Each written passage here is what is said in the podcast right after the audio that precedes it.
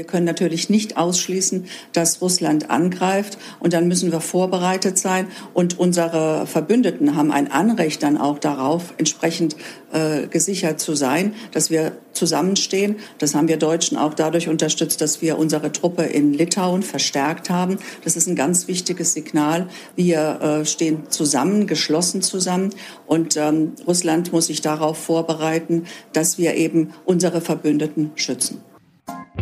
Stimmt, die Sprechviertelstunde. Der Podcast von Professor Dr. Oliver Niebuhr und Dr. Katrin Prüfig. Hallo Olli. Hallo Katrin. Und willkommen auch Christine Lambrecht, Bundesverteidigungsministerin seit Dezember 2021. Dieses war ein Interview am Rande der Münchner Sicherheitskonferenz. Und entsprechend sicher hat sie auch geklungen.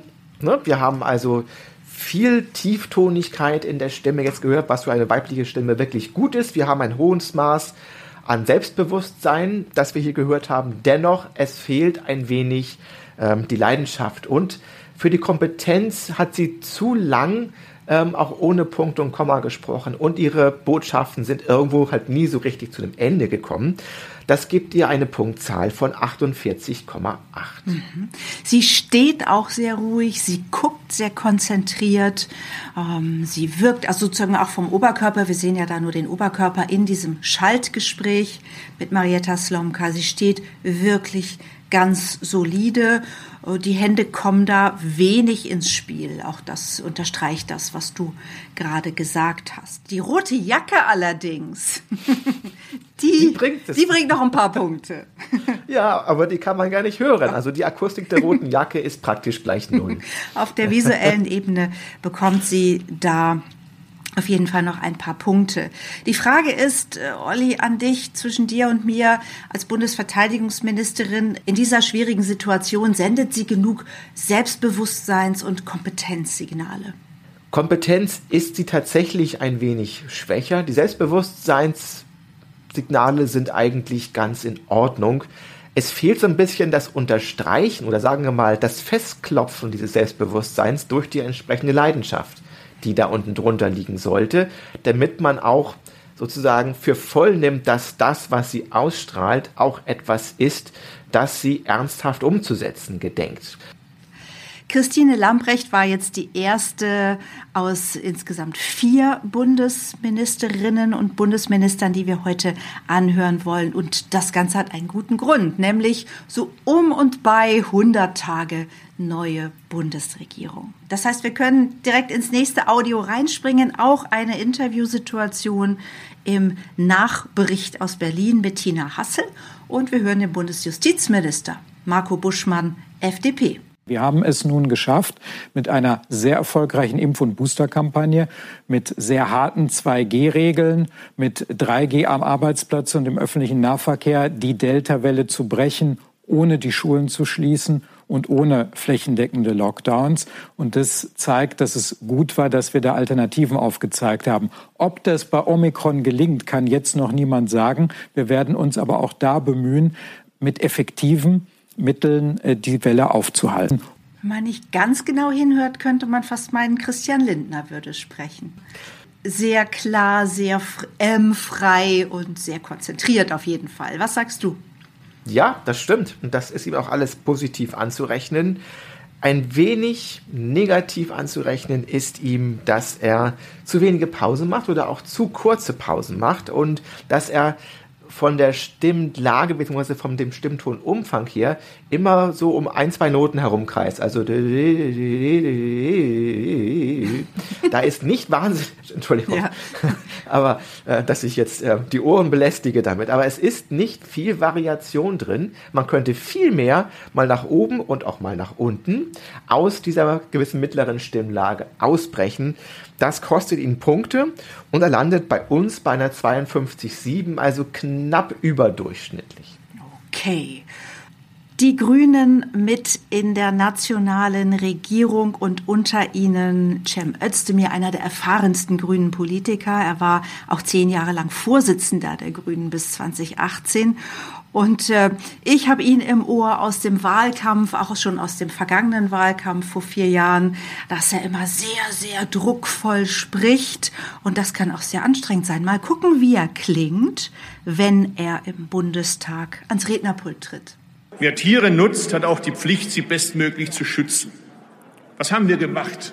Statt dass wir Ställe für die Tiere bauen, haben wir die Tiere an den Stall angepasst um noch den allerletzten Effizienzgewinn rauszuholen. Ställe sind aber keine Abstellflächen.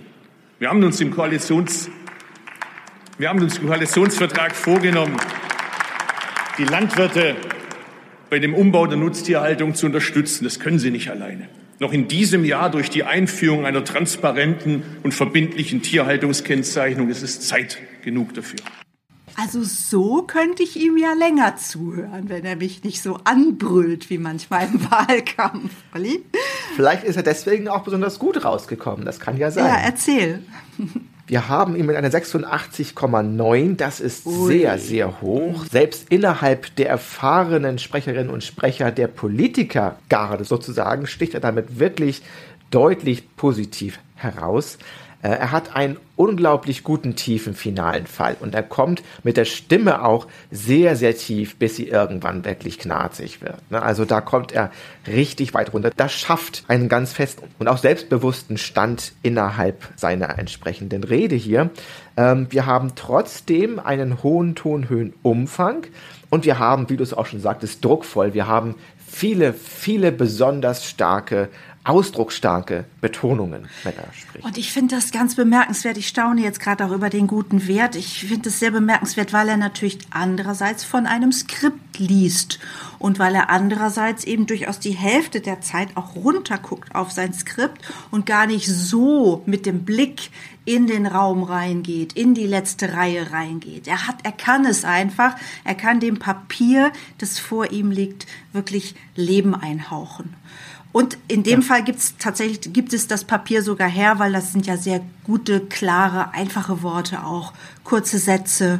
Später, was wir jetzt noch nicht gehört haben, kommen auch einige Ich-Botschaften. Also das ist dann auch wirklich gut und hörverständlich geschrieben, diese Rede. Und er füllt sie mit Leben. Genau, also da spricht wirklich der ganz erfahrene Politiker. Und noch ein kleiner Fun fact dazu. Ähm, wir haben hier eingangs die Frau Lamprecht gehört und beide haben tatsächlich die gleiche Stimmlage, jetzt in unserem Vergleich zumindest. Okay. Äh, wir haben 158 Hertz für Cem Özdemir im Durchschnitt mhm. und wir haben auch 166 Hertz für Christine Lamprecht ähm, eingangs gehört. Also das ist praktisch die gleiche Stimmlage, aber wir haben ein ganz anderes Tempo und eine ganz andere Tonhöhenvariation, nämlich fast mit 50 Prozent Aufschlag von Jem Estimir ja, gehört. Varianz, Varianz, Varianz. Mal schauen, wie sich Nancy Faeser, die Bundesinnenministerin, ebenfalls im Bundestag bei ihrer ersten Rede im Bundestag Anfang Januar schlägt und vor allen Dingen natürlich, wie sie klingt. Sicherheit bedeutet Schutz vor Extremismus und Sicherheit bedeutet Schutz vor Kriminalität. Drei Prioritäten möchte ich darüber hinaus nennen. Wir werden die Bekämpfung von organisierter Kriminalität, von Clankriminalität und Cyberkriminalität verstärken. Wir werden alles unternehmen, um Kinder vor sexualisierter Gewalt zu schützen und die Täter und ihre Netzwerke zu verfolgen, meine Damen und Herren. Und wir werden die Gewalt gegen Frauen bekämpfen und die strukturellen Ursachen dafür auch angehen, meine Damen und Herren. So, und jetzt sagt mein Journalisten- und Trainerohr, oh ja, gutes Mittelfeld, ne? Also so richtig überzeugend fand ich es jetzt nicht. Nee, das war es auch nicht. Er landet mit einer 71, sagen wir mal, im Politikerin Durchschnitt. Vielleicht ein bisschen überdurchschnittlich innerhalb der Politikerinnen und Politiker aber das ist keine, ja, also keine besonders herausragende Leistung für eine derart erfahrene Sprecherin. Ergänzend vielleicht für Sie, liebe Zuhörende, wir vergleichen natürlich auch Frauenstimmen nur mit Frauenstimmen. Also Frau Faeser muss jetzt hier nicht mit Cem Özdemir konkurrieren können. Olli, was ist dir da noch aufgefallen? Ja, was mir noch aufgefallen ist, ist, was wir positiv trotzdem jetzt mal im Vergleich äh, bei dem wir gesehen haben, ist eben dieses tiefe Fallen am Satzende. Da kommt er sehr, sehr tief runter. Das können Frauen auch. Das machen Frauen nur nicht so häufig. Und bei Frau Faeser ist das besonders eklatant, dass sie immer nur bis hier fällt. Und wenn man mal ganz genau hingehört hat, was sie während ihrer Rede gemacht hat, dann kann man sogar hören, sie hat einige ähm, Applauspausen eingebaut und tatsächlich kommt kein Applaus, weil ich denke, die Leute denken, naja gut, es geht jetzt noch weiter, weil sie eben nicht so weil tief die Stimme fällt. halb oben ist, Die Stimme bleibt halb oben Ja. und der Applaus kommt nicht. Also ich glaube, das ist ein schönes Zeichen dafür, dass sie etwas falsch macht. Okay, und dann hat sie ja auch an einigen Stellen so ein paar Silben verschluckt. Wirkt sich, Hm. kannst du das messen? Wie wirkt sich das aus? Das würden wir gerne messen. Also beispielsweise Kriminalität oder ähnliches, eine Bedingung, äh, was sie da sonst so sagt. Also sie hat wirklich den Hang ein wenig zu nuscheln und das kostet sie theoretisch Punkte. Praktisch allerdings nicht, weil unser System das im Augenblick noch nicht gut erfassen kann. Da wird es ein Update geben, tatsächlich auch noch in diesem Jahr, aber derzeit sind wir dieser Variation noch ähm, aus wissenschaftlicher Sicht ein wenig hilflos ausgeliefert. Also, zwei Politikerinnen, zwei Politiker. Anlass 100 Tage neue Bundesregierung und alle vier haben gestanden. Warum sage ich das?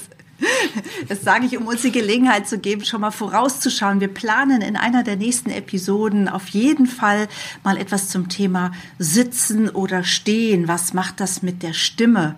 Wie können wir uns da stärken und worauf können wir da achten? Genau, und das ist auch besonders deswegen interessant wahrscheinlich, weil das natürlich auch mit wie unseren ganzen Videocalls, die wir jetzt tagtäglich irgendwie auch so gut wie alle machen, damit natürlich auch korrespondiert. Ne? Also das heißt, wir stehen vielleicht eher beim Telefonieren, wir sitzen vielleicht eher vor unserem Laptop, wenn wir einen Videocall machen. Und natürlich hat auch das eine Auswirkung auf die Stimme und wir schauen drauf. Und wenn Sie eine Idee haben, wer von uns beiden hier steht und wer sitzt, dann schreiben Sie uns doch schon mal an podcast.charismatischer.de. Es ist tatsächlich so, einer, eine von uns steht, einer, eine von uns sitzt. Wir freuen uns So auf Ihre. Post und sagen Tschüss, bis zum nächsten Mal. Und bleiben Sie wie immer gut gestimmt.